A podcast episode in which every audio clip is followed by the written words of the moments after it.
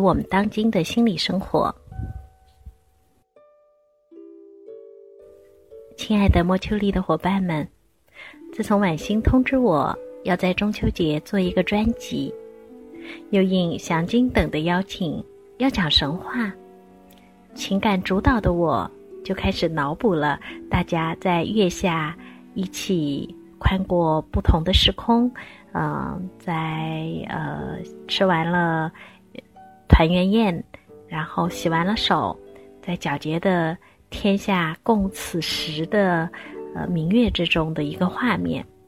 顺便呢，我还把一些我心中非常喜欢的小朋友，赵俊、明康、微微、甜甜、彤彤等等等等，都放进这个画面后，心态就发生了一系列的变化。先是很喜悦，接着却在备课的过程中变得焦虑。我该如何给所有这些这些大人们、孩子们讲讲关于月亮的神话呢？从哪些视角来说，才既传达了荣格的心理学的魅力，又不失中国心灵对于月神唯美的理解呢？想来想去，混沌莫名的我，也只好仿效荣格在他的回忆梦思考里所说的，轻声的安慰自己：我也只能讲一讲故事，顺便脑补了一首歌。我们坐在高高的谷堆上面，听妈妈讲那过去的事情。希望我们在皎洁的月光下，忘却时光，一起穿越到过去，听听那时候的故事吧。今天晚上，请把我的分享只当做一个月下的故事，不要当做一个严格的教学哦。我知道在这里听着这段分享中的很多人是那么的好学，一定会在想，这里的象征意义是什么？而我却不能在这么美丽的气息和氛围里去讨论术语和概念。请让故事成为故事，在心灵里复活，让意义和价值在我们为大家开设的、即将开讲的“寻找自信的旅程”荣格十讲初级中真正得到呈现吧。有不少学生已经从教师节那天一边发来教师节的问候，一边开始询问徐老师：“我没有基础，可是也想学习荣格分析心理学，我可以吗？我不是做临床的，那我能听吗？叫做深度心理学，是不是很难啊？”对于所有的这些问题，我只能这样回答。关乎心灵的故事，你的生命历程就是基础。除非关于你自己是如何长大的，你毫无回忆，毫无概念。一个人不做医生，总还是会生病的。学习一些关于身体的常识，不为治病，可以为养生。一个人一生需要学习的最重要的知识，即使能够了解自己的知识，遗憾的是，我们常常终了一生，对自己这个人，并没有足够的认识。不要让这个遗憾发生，好吗？让我们一起学习生命的智慧，关于自己的知识。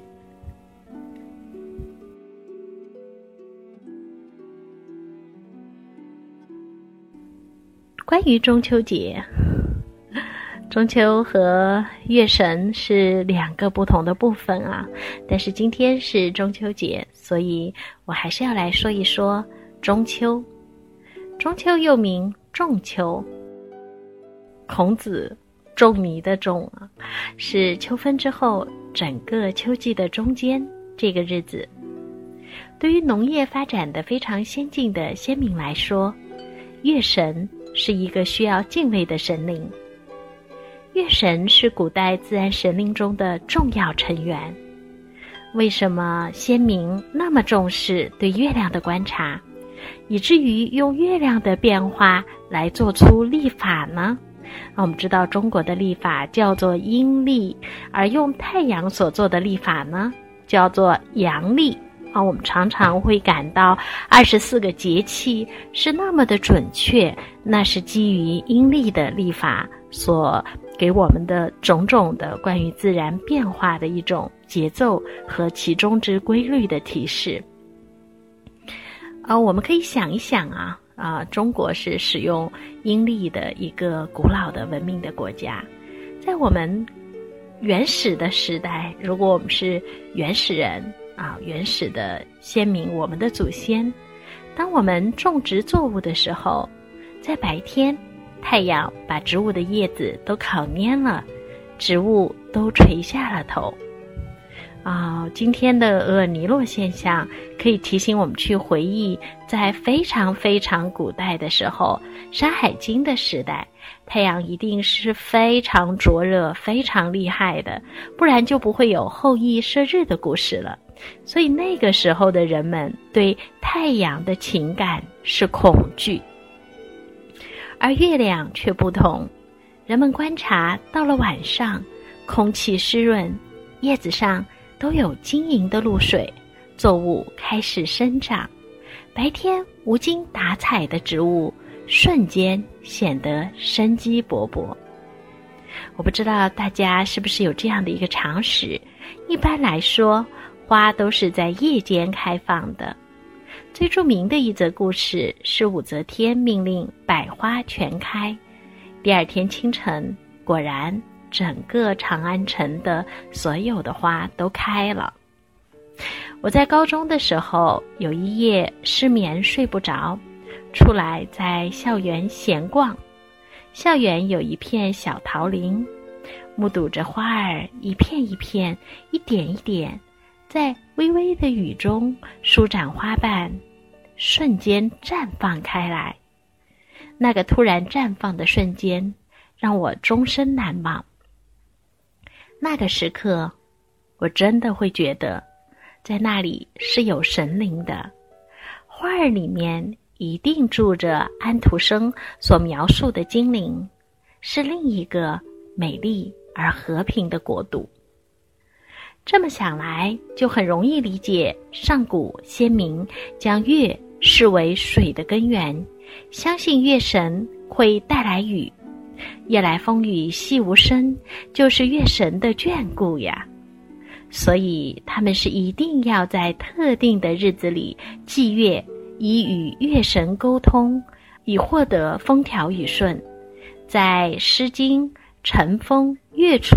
这一首诗中，曾以“月出皎兮，皎人寥兮；书咬兮，劳心敲兮”这样美丽的诗句，把我们带回到女巫在月下祭月祈雨的肃穆而纯美的情境之中。月神能够带给植物蓬勃的生机，那么在月光下沐浴的人类，我们呢？必然也会同样得到生机，以及恢复精力、升华神性。在《吕氏春秋·吕览精通篇》中说道：“乐者，群英之本也。如果我们用荣格系的语言来说，啊，语言就变成了月亮是代言了母亲原型的，女神是它主要的意象，大地母亲这个原始的意象，人类的母亲模仿和重复生命在大地的子宫孕育的行为，胎儿和出生，也就是重复着宇宙创生人类的行为，而女性的生产就是。微型的宇宙生产，进入迷宫或洞穴，相当于回归到母体之中；而像米洛陶一样困在呃克里特岛上的那个迷宫之中，其实就意味着困在了母亲情节之中，无法诞生，因为万物。都是从母亲之中而出现的，所以所有的原始神话的创世神都是女性，因之本也。无论是盖亚还是女娲，月亮就是这样一种最为原始的原型能量的积聚。有一位现代的女祭司叫做斯达霍克，她说道：“我感到虚弱时。”他就是我的保护者与帮助者，我感到强大时，他就是我自己力量的象征。在其他的时候，我感到它犹如存在我体内和世界的自然能量。在母系的时代，男性畏惧女神，不仅是因为他们是生殖和繁荣的能量。更因为他们聪慧而且独立，亚马逊女战士至今仍然是我们女神崇拜时代的遗留物。真正强大的女性不会用运动或斗争争取自己的地位，因为她们对自己的身份认同是确定的，也是超然的。她们对待男性的态度是慈悲而公正的。这就是受到月亮女神影响的人的内心的特质吧。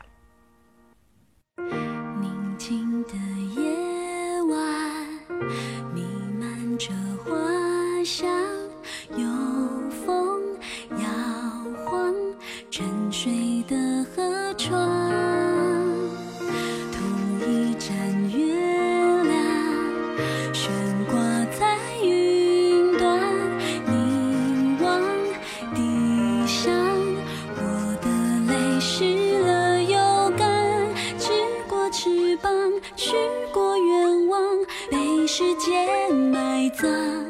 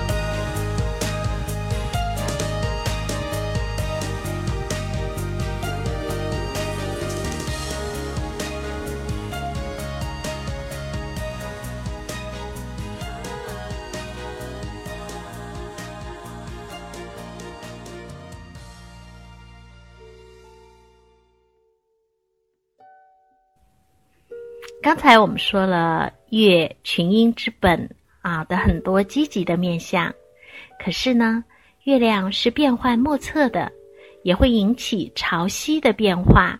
苏东坡说：“月有阴晴圆缺，人有悲欢离合，唯有中秋满月那一轮让我们举天下团圆，珍惜着难得的静谧与平和的时刻。这一刻。”于是成为永恒。现在，我们一定都在抬头望月吧？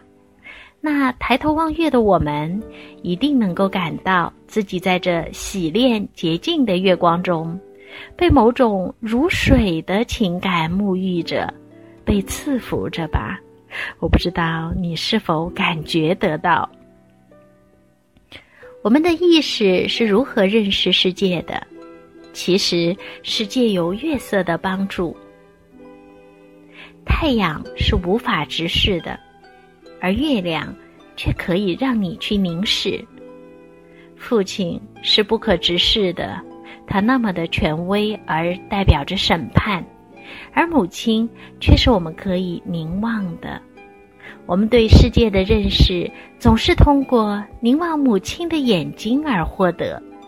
也因此，抬头望月，是和一个更伟大的自然母亲直接的凝视。这种母性的启动与赐予，是月亮被所有文化中的人深深热爱着的感觉。海上日出诚然是一种境界，海上升明月带来一种永恒。中国古代的祭月原先是一种仪式，非常神圣。约瑟夫·坎贝尔在《指引生命的神话》中，对仪式给予了高度的肯定与价值。他说：“破坏仪式是人类的灾难，宗教的仪式是人类集体心灵一种共性的情感寄托。没有仪式，我们就失去了对内在共性情感的表达途径。任何一个民族。”只能从自己的先知和艺术家的洞察力中获得适当的支撑生命的成熟的神话和仪式的时候，人类的精神就会处于集体迷失的恐惧感之中。而当我们的生活本身就在一草一木、一蔬一饭、一举一动、每一个步幅之中，有那种。啊，审美和有那种仪式感的时候，是一种艺术和审美支撑的日常生活的时候，我们的精神就会处于一种集体的舒适和信任感之中。仪式的功能是一种媒介，或者说是一种手段，借助仪式生活。在高贵的风格中显得清晰而壮丽。在我们当前的文化之中，我们要问：还有这样的仪式吗？正因为如此，中国人在当代是集体有着怀旧情绪的。老游戏、老作坊、老食物、老屋。老冰棒，老门东，任何与老能够牵连的事物，在今天成为一种拥趸。你渴望着和那些叫做老的事物做连接吗？那就让我们从自己生活中的小小的仪式开始吧。刚才。你们很认认真真的洗净了手，用洁白的餐布擦拭了那明亮的案台，放置了供奉月神的祭品了吗？你们有没有四个四个一组，用美丽的呃餐具和食器盛放着祭祀月神的食物呢？你们有过？让它的形状成为几何图形，让你们所供奉月神的祭品有一种特殊的洁净和美丽吗？你们有一起静默的对着月亮许愿吗？冲洗了干净的露台，用自己装扮的美好的洁白的额头和美丽妖娆的身姿，用最美好的方式举头对月神表示感谢了吗？这一年丰收的季节又到了，感谢你。如果你做了这些，你的感受是什么？是否会感到自己获得了一种自发的美丽，一种被赐福后的轻松？这就是仪式的魅力。所以，不要忘了为自己的每一个节日举行一个特定的小小的仪式。在清代，凡国家诸祭祀都有礼部牵头。由太常寺和鸿胪寺三个衙门具体组织。清初定制祭祀有三等：大寺、中寺和群寺。呃，祭月和祭日，历代的帝王庙、先农坛一样，都为中寺。祭月在每年的秋分时节的酉时，祭月时在坛上设帐，正位供黄板素书的夜明神牌位。侧位有绿板经书的北斗七星等星辰牌位，祭品有白玉、素帛和公牛。陪祀人员所指定的王公外，文官从尚书到郎中，武官从将军到参领，最低要在四品以上。在全部的祭祀的过程中，要五八月六奏八章，乐章奏完，五即结束，其即燎炉焚烧祭文。啊，此一为整个乐祭活动之过程，因此祭乐仪式也成为乐神崇拜的表现形式，兴生于中国古代的。民间啊，不仅表达了对生命健康成长的祈愿，也是祈祷国家长治久安的一项重要活动。的确，没有国，哪有家？没有家，哪有我们个人安居乐业的空间和场所呢？所以在中秋节啊，我们不仅要打开电视收看中秋的晚会啊，我觉得我们最好的是关上电视，在月光下静静地舒展身体，模仿着植物在秋天啊那呃摇摇跳而美丽、成熟柔韧的身姿，舞动着光影。在月下做自己的舞蹈，这也是一种。祭祀的方式哦，因为嫦娥那个月中仙子最擅长的就是舞蹈呀。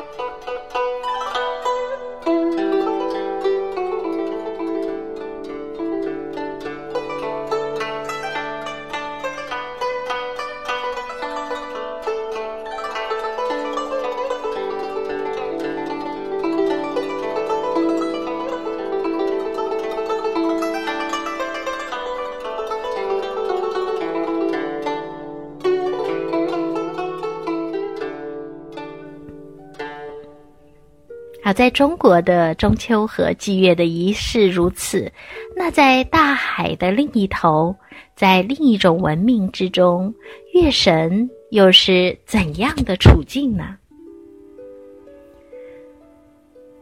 月神是在古希腊的传承之中，是有着非常高贵的血统的。它和日神一样，一阴一阳，分别叫做呃 Phoebe and Phobos。所以 phobe 是一个很美丽的名字哦，而且极具古典之美。他们都是非常古老的提坦神，phobe、Cynthia and Luna。共同构成了上弦月、下弦月和满月的天空，所以月亮女神是三位一体的。直到在新神话中，宙斯和提坦女神 Leto 啊，那这个 Leto 的名字的意思呢是暗夜，也就是指没有月亮也没有星星的夜晚。他和这个 Leto 这个女神生育了孪生子阿波罗和 Artemis。因为 Artemis 非常受到宙斯的宠爱，所以他向宙斯这位父亲索要他在天空中的权利，因此他成为了和阿波罗一掌月一掌日的格局。白天，阿波罗驾驶着他那白天鹅的座驾升上天空。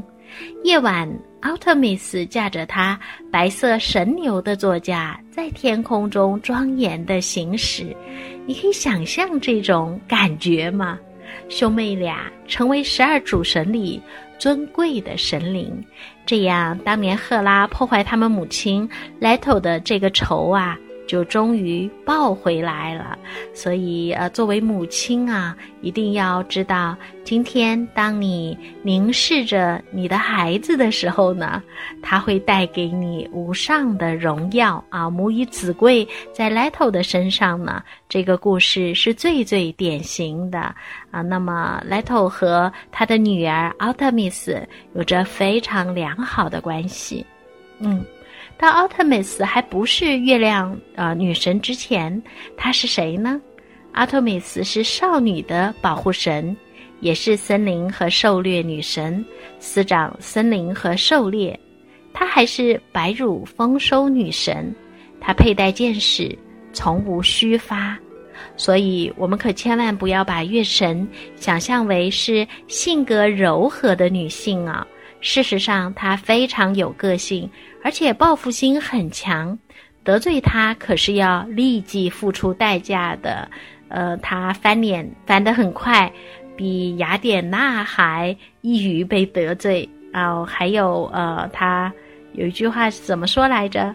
翻脸比翻书还快啊！传说中有一个少年一不小心，真的是很不小心，不是故意的，看到了女神在林中沐浴，就被女神啊诅咒变成了黑熊。当然后来他又上升到天空之中，成为大熊星座了啊！所以这个我们要小心哦。如果我们不小心去偷看了女生洗澡，那我们就可能会变成大黑熊啦。传说中，呃，奥特米斯是非常非常美丽的，嗯，她的美丽是人们不可以去看的，所以呢，奥特米斯总是蒙着面纱，显得神秘而美丽。那我们应该看过那满是月晕和被这个云彩遮住了皎洁的脸庞的月亮，是不是有这样的一种关联或一种额外神秘之美呢？传说奥特曼是绝美，啊，头戴花冠，身边有一道银月，他帮助妈妈将难产了九天九夜的弟弟阿波罗出生。所以你可以想象，他绝对不是一个妥协者，可不是一个好惹的角色。所以也告诫大家，那些受到阿特米斯守护的未婚女性，都有一颗强大的内心，她们独立而无畏。大家可千万不要随便惹恼她们哈。嗯，你的身边一定有这样的受到阿特米斯守护的女性啊。通常她们对婚姻的渴望啊是不那么多的，所以她们总是非常的晚婚，一直会询问自己结婚的意义到底是什么啊。那当我们会有这样的一种心理现象的时候呢，呃，我们可以看到这样的女性其实深受奥特米斯女神的影响。嗯，呃，巨蟹座的守护神应该是奥特曼斯吧？啊，所以巨蟹座都有那种非常神秘的特征。哦，对了，奥特曼斯还和女巫有关。女巫在森林中修炼，啊，因为在森林中会受到奥特曼斯的守护，所以所有有女巫气质的女性都对这位女神要额外的恭敬。对他不恭敬的人，他会带来瘟疫和暴病，让你死亡；而如果得到他的佑护，他能让你妙手回春，青春永驻啊！我不知道大家是不是会观察到，在呃巨蟹座的这个。男性或女性之中，如果他们的生活是非常的顺遂，他们身上总是带着一种静谧和安详的美，那他们的皮肤也是非常漂亮的。好，那我看奥特米斯女神还有什么样的一些特征啊？对，她是一个酷爱狩猎。特别爱打母鹿的这样的一个女猎手，她还是幼小儿童和所有哺乳动物的保护神。有时候，她也会用云彩遮住自己的脸庞，在梦中，呃，在人类的那些英俊少年的梦中，去亲吻他们的脸庞。据说啊，被月亮女神所亲吻过的人，都会变得具有奇特的想象力，或者呢，会有那种带有诗人或预言家特征的那样的一种非凡的能力。嗯，所以，呃，大家可以去看一看自己啊，我们祈月或者是对月亮女神的这样的一种敬畏是不是足够哈？那我们就可以得到赐福，获得想象力，嗯，浪漫，然后那种直觉的能力。阿特美斯有十二个森林女神做女伴，她酷爱森林，受此影响，女巫特质的女性也喜欢沉默。发呆到森林中去，他们和同性保持着较好的关系。可是由于奥特米斯和呃爱与美的女神啊，也称作维纳斯的阿弗洛狄特的关系是最最糟糕的，因此呢，呃，我们的女巫啊。常常保持着独身，很难啊陷入异性的恋爱啊！我不知道，当我们这样来连接到这个女神的能量的影响的时候，大家会不会觉得呃，这个安抚到了你，或劝慰到了你，或者呢，让你觉得呃更加的伤感和莫名的叹息？我不知道是哪种情况哈，这取决于你。的适应机制是更积极还是更消极的？嗯，那人们对奥特米斯的崇拜呢？呃，非常的深远及呃非常的持续。呃，整个对奥特米斯的崇拜不仅遍及古希腊，也远播西西里，直达亚细亚海的呃东部，到达了土耳其的呃这个领域。所以在土耳其呢，竟然会有。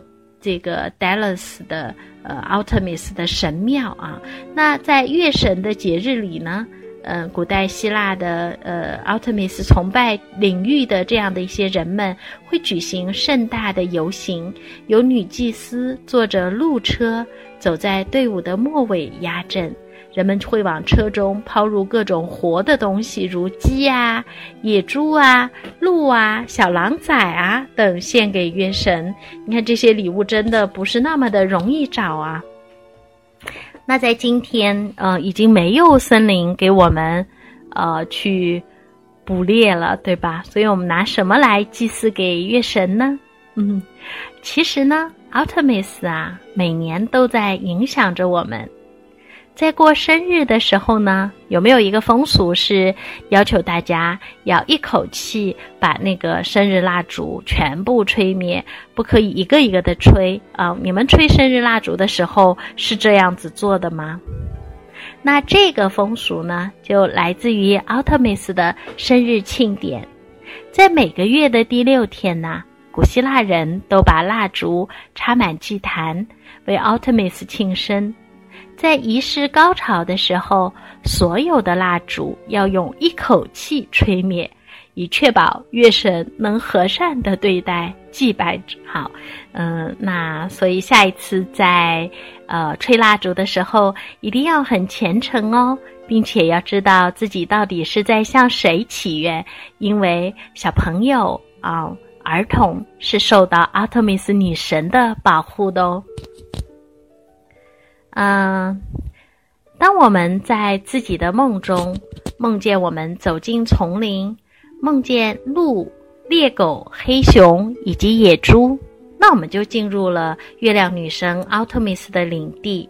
这个时候呢，通常你会在这个阶段自己的身上发现自己多了一些灵性和神秘的能力，对于一些呃异常的。呃，宇宙或者是神秘的现象，有一种特别的关注，直觉能力会获得足够的发展啊！所以希望大家以后在遇到这些梦的时候呢，啊，能够嗯更加的敏锐哈。所以记录你的梦，这就是我们做梦的工作的第一步啊！要想学习荣格分析心理学，记录自己的梦呢，是呃。写一本自己的梦书是一个非常良好的开始，呃，那在下一次如果在梦中遇到黑熊，让它直立起来，和它一起握手哈，因为当你遇见黑熊的时候呢，在外部生活里，你会发现自己对于自己的外貌美有一种特别的呃这样的一种关注啊，嗯。不知道大家听到这里会不会想要对着月亮女神拜一拜，崇拜她的圣洁与美丽啊？是不是会得到她的赐福呢？如果得到她的赐福，我相信今天晚上大家会做一个美好的梦啊！因为听说奥特米斯女神还是一个非常严重的外貌控。因为他的兄弟阿波罗是男性美的典范，传说阿波罗九头身是众神中男性最美的化身，所以他的孪生姐姐奥特米斯从小看着这么美丽的一个人儿在长大，他也只能爱那些最美的人。所以，受到奥特米斯女神影响的人会发现，他们只能欣赏那些秀外慧中的人啊。如果有人告诉他说，不要看一个人的外表，要去看他们内在的本质，他的心里可能就会犯嘀咕说：“可是，可是。”可是，如果没有一个美丽的外表，相由心生这句话又是从何说起呢？是吧？那大家都知道，我是一个呃，蛮喜欢去欣赏那些秀外慧中的人的人啊。因此呢，呃，我对于这个中秋节以及奥特米斯女神是非常敬畏的，也是非常尊重的。嗯，大家也会问啊，呃，为什么那学习荣格分析心理学，或者是那些非常资深的荣格学派的女分析师们，到很老很老的时候，都有一种非常非常让人瞩目的那样的一种美呢？也许今天啊，就是我们揭示这个谜底的时候，因为他们和奥特米斯女神这个圆形的能量连接的如此之好呀！啊，那也可以从今天开始，让这样的一个能量在你的身体上流动着。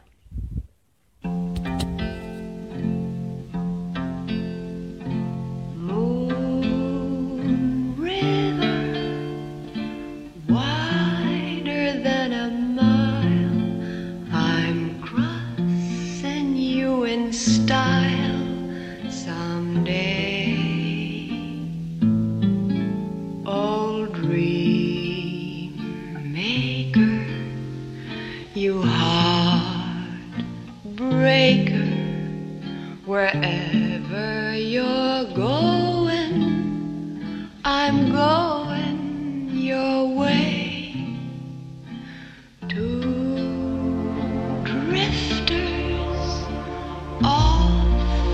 See the world. There's such a lot of world to see. We're after the same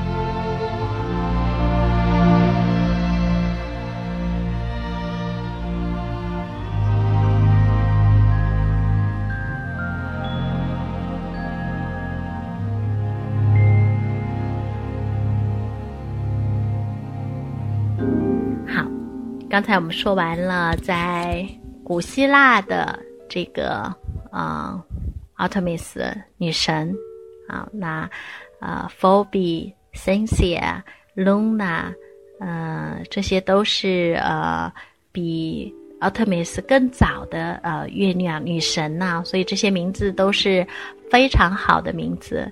呃，昨天在呃我和 Tina 聊天的时候，我们正好看到她的一个朋友圈的呃女性的头像换成了奥特米斯女神的那轮弯月啊，所以我们俩就尖叫说啊，那这位女性她可能在未来呃恋爱这个部分呢。会比较的晚熟哦，呃，为什么会这样呢？啊，不要说我们迷信啊，这是因为我们真的相信神话是我们心灵中写实的部分。嗯，那接下来我们要说回到中国的月亮女神啦。那我们都很知道嫦娥，对吗？嫦娥呢是经过数次变形才最终成为月宫女主的，而在最早的时候呢，呃。这个月亮的女神啊，应该是叫做长西啊。那长西女神呢，她是殷族的帝后啊，叫做三皇五帝中间白帝帝俊的妻子。那帝俊呢有两个妻子，一个叫做羲和，她住在东方海外的甘渊，生了十个太阳；另一个呢叫做长西，住在西方的荒野。生了十二个月亮啊，在东边和西边，帝俊各有一个妻子，所以你可以想象啊，帝俊拥有一个非常广阔的一个呃国度。那帝俊呢，还有一个名叫娥皇的妻子，住在南方的荒野，生下了山生国的先祖。这个先祖呢，他有一个头，三条身子，传下来的子孙也就是这般模样。帝俊呢，时常从天上降落下来，和下方一些面对面翩跹起舞的五彩鸟交朋友。下方帝俊的两座祠坛，就是由这些五彩的鸟儿管理的。在北方的荒野，有一座帝俊的竹林，斩下竹的一节，剖开来就可以坐船。尧的时代，十日并出。帝俊曾经赐给羿红色的弓，白色的箭，叫他到下方去拯救人们的痛苦。而我们知道，在日本的关于月亮女神辉夜姬的传传说中，最早呢就是竹取女呀，就是从竹子里面诞生的一个女孩，有一个老的，呃。农夫啊，就是老爷爷，就剖开了这个竹子，从其中得到一个女婴，她像月亮一样光辉。最终呢，她就到月亮上面去做了女神啊。她不属于任何人，她属于呃神灵的这样的一个世界，叫做辉夜姬的传说，也称之为叫月姬或竹取女，从竹子里面取出来的一个女性。呃，那这个传说其实就可以从我们的《山海经》中看到它最古老的一个起源啊。那么，所以我们可以把灰夜姬的故事啊。等同于我们的嫦娥的这样的一个故事。不过我知道群里有一些呃 特别浪漫、特别唯美的呃 外貌协会的这样的一些成员啊，依然非常喜欢灰夜姬的这个名字，而不喜欢嫦娥这个名字，对吗？所以我们能够看到嫦娥这个名字里面啊，既有长息。又有娥皇这样的一个呃起源，嗯，说到这个后羿射日这个故事，还有嫦娥奔月啊，呃，这两个故事，自打我小的时候就觉得故事非常的不合理，呃，不合理在哪呢？第一，后羿作为一个凡人，怎么能够射落作为神灵的金乌呢？二呢是十日啊，就是他们的。母亲肯定是巨大的原始的神灵啦。那么，当后羿射日之后，怎么会没有得到任何的惩罚呢？那这个里面肯定就有故事了，对不对？就像唐僧去西天取经，他什么这种能力和斩妖除魔的技能都没有，就一个。白脸书生啊，所有的妖怪都想吃唐僧哥哥的肉，他怎么就能上路并取到真经呢？这个后头肯定就有故事，对吗？好，那后羿的故事呢？我觉得也是一样。那后羿想要成神。干嘛不直接就吃了那个药呢？而是把药交给嫦娥保管呢？那如果嫦娥早就想要独享不死药，她根本就不用在后来逢蒙的这种追逼之中去偷偷的吃这个药哦，然后升仙了，对不对？那因为他管家嘛，后羿不在家的时候那么多，他随时都可以吃药啊，干嘛要跑到最后呢？难道他是？呃，叫什么？一直在跟良心做斗争吗？对吧？还有他升天后就直接上天庭啊，他干嘛要偷偷摸摸一个人躲在月宫里面呢？又冷又什么都没有，除了砍树的吴刚，呃，总也砍不完的这样的一个树，还有蟾蜍啊。呃，另外，呃，在一些传说里面，又很莫名所以的指出，蟾蜍是嫦娥的本体动物的形象。呃，那么说是嫦娥，指出嫦娥跟女娲娘娘又有着千丝万缕的联系。你看，所有这些断裂的东西，都让我们关联不上，对吗？所以，其实关于嫦娥的故事，我一直都不明所以，直到有一天。我在阅读荣格关于神话思想的这个指导下，突然我豁然开朗。我不能随便用“我开悟了”这个词啊，我只能说我豁然开朗，终于明白了神话故事里面的很多内容，其实是需要我们用意识和理性的知识去扩充的。豁然开朗之后。我就开始承认和接受，荣格分析心理学实在不仅仅是一种临床的杰出的理论，更是我们在生活中连接文化与智慧的最佳的一种思想论。通过它具体的技术，我们就能够抵达一种心灵的智慧。这个感受实在是太美好了，就像我们在呃。呃，内在小孩的疗愈和与母亲相遇的工作坊中间，大家开始做一些绘画啊。从第一幅的那样的一种笨拙和粗浅，画画画画，连续的三个月之后，我们会发现一些画面之美和精致，堪比那些受过训练的艺术呃的作品。那。我们受过专门的训练吗？没有，我们只是不停的去和自己的心灵找一个时空去对话，然后借由我们的手，美就诞生了。嗯，所以呃，我深深的相信，呃，在我的呃过万小时的临床的观察中间，通过对荣格的技术的使用，我们就能够抵达一种心灵的智慧，这种感受实在是太美好了。那从那一天，就是我豁然开朗的那一天开始，我就再也没有纠结过。我就和我的其他所有的工作和身份都做了一个了结，专心一意的浸泡在荣格思想里了。今天有人问我，啊，徐老师，我想停掉一切的外部的事物，不受干扰的来学习荣格，好不好？我会建议。当你找到那种从容而美好的感觉，那种豁然开朗、再不纠结和犹豫的时刻到来的时候，你当然可以这样选择。如果你没有这样的一种感觉的话呢，那么属于你的时机就还没有到哦。所以你可能还得在一些外部事物的束缚之中，走着走着和荣格相遇，走着走着。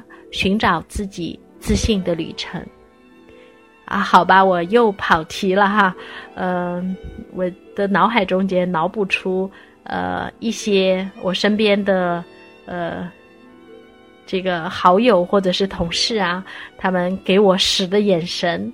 呃，但是不要紧，一般我跑题跑走了的时候，我自己可以再兜回来的，我保证啊。那我们刚才说到了关于嫦娥的故事的种种不合理之处，对吗？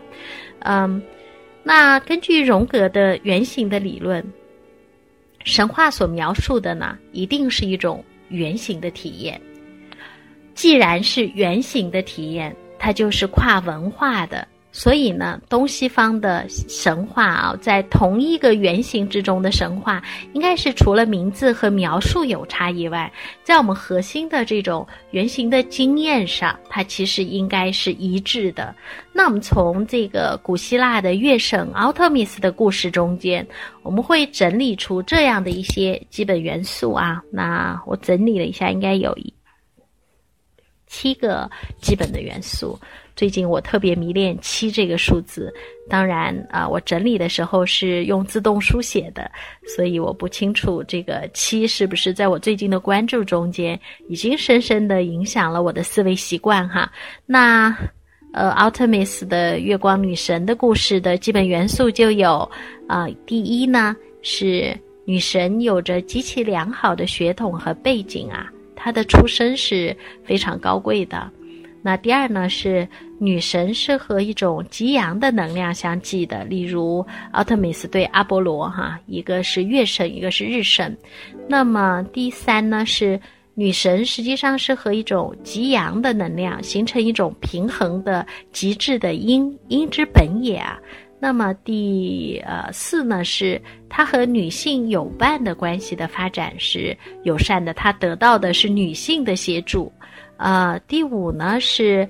呃，有着这样的一种狩猎啊、弓箭啊和森林的背景，故事里面是应该有这些的。呃，第六呢是。对某种权威的反抗，呃，那结局呢，应该是他付出了代价啊，其中伴有某种牺牲和苦涩，因为这种牺牲而获得了人们的崇拜及补偿。那么，在月光女神的故事里面，奥特米斯就是终身不嫁，与处女神的身份呢。获得了他自己不可褫夺的庄严呢，嗯，所以这是呃我们月光女神的月亮女神的这个神话的结构，嗯，所以我猜想根据这个结构呢，我们的呃更。原始的这样的嫦娥奔月的故事，应该是在被流传的过程中间，被各种阶级斗争也好、意识形态也好加以改造而失去了它的原始面貌的。就像到新约之中的时候呢，圣母和耶稣的妻子的形象就消失了，被隐形为圣杯啊。关于耶稣，他其实结过婚，而且有一个妻子叫做玛利亚啊。那他是怎么消失的？这个。故事呢是在，呃，嗯，一个非常好看的呃小说里面，嗯，《达芬奇密码》对，在达芬奇密码里面有非常详细的象征，呃，很有很多人会问我，就是我们怎么去学习象征，并且获得象征的知识呢？象征是活生生的啊，它只是以符号的方式，以一种神秘的呃非常呃简约的方式继续流传着。那我喜欢达芬奇密码。那在达芬奇密码的这一系列的作品里面呢，是活生生的象征。所以大家如果真的想要去学习象征以及象征如何在心灵的故事中间复活，呃，我依然推荐三本书《达芬奇密密码》。呃，我们正在喜马拉雅上，呃，播放的呃这个专辑，呃，炼金术士。呃，以及我们之后也可能会继续讨论的一本书，叫做《海鸥乔纳森》，都是以象征的形式来做出的对心灵故事的活生生的诠释。嗯，那说到象征哈，那我又扯扯开，现在我再回来说嫦娥的故事。那嫦娥的故事实际上到底应该是怎样呢？嗯，下面我就根据这个神话的结构呢，呃，谈一谈我猜想的故事啊。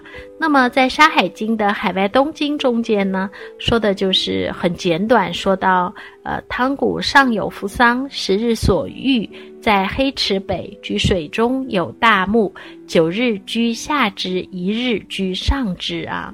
那就说了这个故事的起源，嗯。那我现在真的开始要讲故事哦，有小朋友在听吗？嗯，那我们都知道，如果我们要讲故事的话呢，总是要从很久很久以前开始的。所以我现在真的开始讲故事了，你准备好听了吗？嗯，睡在你的小枕头上，盖好被子，拉开窗帘，沐浴着月光来听故事哦。很久很久。很久很久以前，比我们能够想象的很久很久还要久，在辽阔的东海上，有一个叫做汤谷的地方。在汤谷上长有一棵万年的神树扶桑。那这个扶桑呢，就是一种可以自然作为火种的树。在那个时候啊，人们出门不是带着打火机作为火种的，而是带着扶桑枝条。所以，一个公主呃要出嫁的时候呢，就要带着一捆扶桑的枝条去出嫁。那这是非常尊贵和有价值的礼物啊。那在汤谷之上呢，住着帝俊神和他的妻子西河女神的十个儿子。每天早上，他们轮流从动荡的神树上升起，在天空中由东向西飞翔。到了晚上，在西方虞渊这个地方的一棵若木上栖息。九只住在下面的树枝上，一只住在上面的树枝上。就这样，一日复一日，也不知道过了多久。不知道什么时候开始，十个日太阳耐不住这种枯燥、单调又孤独的飞行，所以虽然他们的父亲帝俊规定过他们只可以这样，可是他们在想，为什么我们不能一起飞呢？于是有一天，第一只十日鸟飞走之后，第二只就悄悄地跟了出去，有了第二只，就有第三只。第四只，最后只剩下老大一只。老大知道这样是违背他们老爸帝俊的旨意，这是不对的。于是他越想越害怕，就振开双翅去寻找他的其他兄弟。呃，我们知道老大总是比较听话的，嗯。然而他们在天空中自由自在的嬉戏的时候。玩耍的时候，他们太高兴了，所以他们根本就不知道生活在大地上的百姓，因为他们一时的贪玩，忍受了多大的痛苦。这个故事告诉我们，孩子犯错误的时候，通常是因为他们太专注于自己的享乐以及自己的游戏了，他们不是故意的。但尽管他们不是故意的，十个太阳像十个巨大的火团，它们放出的能量烧灼着大地，森林着火了，一切化为灰烬，河流干涸了。大海干涸了，一切森林都被烧死或渴死，农作物和果树都枯萎了，人类的食物都断绝了。你现在可以想一想啊，作为老爸的帝俊知道这件事的时候，会像我们今天任何一个知道孩子闯了大祸的父亲一样，真的气坏了。他心里想着，一定要教训教训这帮孩子。可是事到临头的时候呢，他也知道孩子们不是故意的，所以他不忍心亲自处罚和伤害这些孩子。你们知道，爸爸妈妈总是临到最后的关头开始心软，伟大的帝俊也是一样啊。所以这个时候呢，后羿出场了。后羿呢是帝俊的弟子，帝俊赐给他一张红色的弓，一带白色的箭，叫他前往人间，好好的教训教训十个逆子。我猜想你们一定知道故事应该是这样的，对吗？要不然的话，后羿怎么能够作为一个普通的人类射伤神族呢？啊，又怎么能够在射伤神族之后啊，竟然还能够前往瑶池去和西王母索要仙药呢？所以后羿一定也是有背景的，对吗？那没有想到这个后羿呢，一点儿也不通人情世故。当然也有可能他是借机报复，早就看帝君的十个呃非常受宠的孩子不爽了，所以他一口气射杀了十只太阳。他们全部化为金乌死去，你可以想象啊，帝俊和羲和作为爸爸妈妈有多么的震怒和伤心。一怒之下，他再也不让后羿回到天庭。然而人间也就没有太阳了，这也是问题哦。可是帝俊也知道，如果要真的复活十只太阳，可能又会悲剧重生。因此，最后伟大的帝俊决定只复活一只。啊，就是那个很乖顺的老大，而让其他的九个金乌呢，都住在同一个太阳之中，日日飞翔在天空之中，至晚方息。嗯，尽管如此，羲和作为母亲，还是不愿意就这样原谅后羿。他于是呢。将后羿美丽的妻子嫦娥囚禁起来，以保证后羿不敢再伤害新的这唯一的孩子啊！后羿无法回到天庭，留在人间。人类倒是崇拜后羿的，那给了他英雄的称谓，还成为伟大的王。但是他却和妻子永远的分开，又不能重返天庭，所以他后悔而憔悴。终于被他的徒弟冯梦害死了。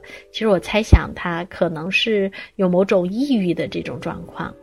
那嫦娥知道后羿被害死，她很伤心，请求帝俊复活后羿。那根据你来体会一下，呃，伟大的帝俊的心理活动，你猜帝俊会不会愿意复活后羿呢？嗯，嗯。你说对了，他肯定是不愿意的。只不过呢，他把嫦娥放了，于是嫦娥就前往一个叫做月亮的极阴之地寻找还魂药。可是掌管月宫的女神长息也是帝俊的妻子之一呀，她怎么可能愿意让嫦娥复活后羿呢？于是他借口呃说，你嫦娥的美丽太美丽了。啊，所以除非嫦娥愿意把自己的美貌交出来，呃，用她的美貌来交换，她才会考虑给嫦娥还身药啊。那嫦娥真的这样做了，她把自己托生给蟾蜍，把容貌完全的交给长息。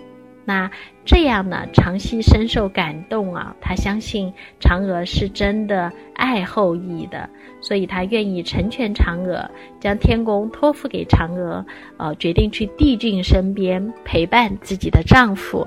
那到这里是非常好的，因为我们知道母亲常常是那种。更愿意陪伴着孩子，而忘记了自己也有一个妻子的身份啊！在这个时候呢，长熙突然想起啊，帝俊是她的丈夫，所以她决定回到帝俊的身边去承担做妻子的责任。然而，嫦娥并没有得到还魂药，因为呃，长熙给她的还魂药被一只兔子偷走，送给吴刚了。至于吴刚这个人的故事呢？我们还可以呃继续的查找它的来历呀，所以嫦娥只好将兔子和吴刚带回月宫，请他们帮忙砍一棵桂花树，因为要用桂粕作为材料制作长生药。可是不知为什么，这株月桂啊非常的诡异，一劈开就愈合，所以这个还魂药呢一直都没有办法做出来。那在现在的月宫里。嫦娥还是时不时脱身为蟾蜍，想要换取兔子和吴刚继续尝试，而他也就这样逐渐在月宫安身，成为永久的月神。当我们这样来补全这个故事的时候，神话的结构是不是就完整了呢？啊，我们今天非常啊碎碎念啊，非常琐碎的来谈到了两个主要的东西方的关于月亮女神的这样的一个故事啊。最后呢，我想用呃这样的一首诗来结束我们今天的分享。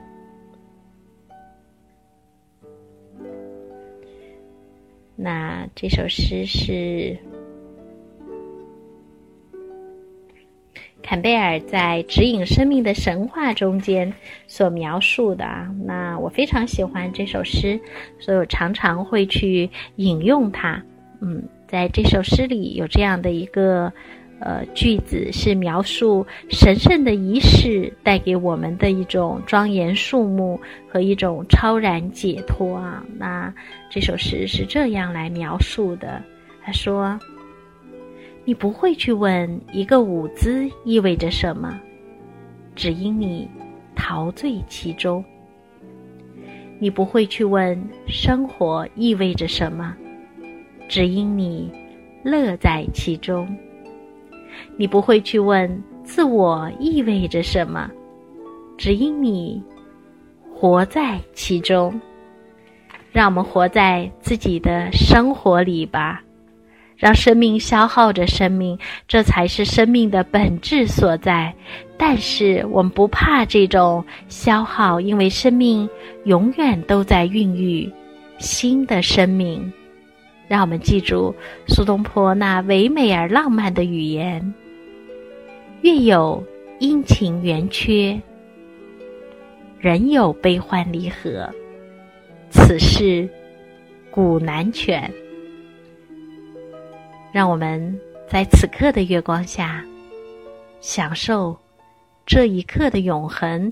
永恒从来都不在遥远的地方，它只在此时此刻，我们全然的灌注之中。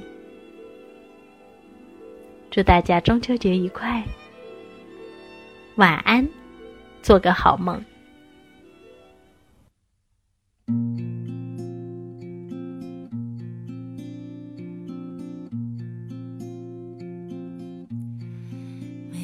想家的时候，我曾望一望月亮，边疆的月亮，银色的月亮，也照着我可爱的故乡。月光下，妈妈没有入。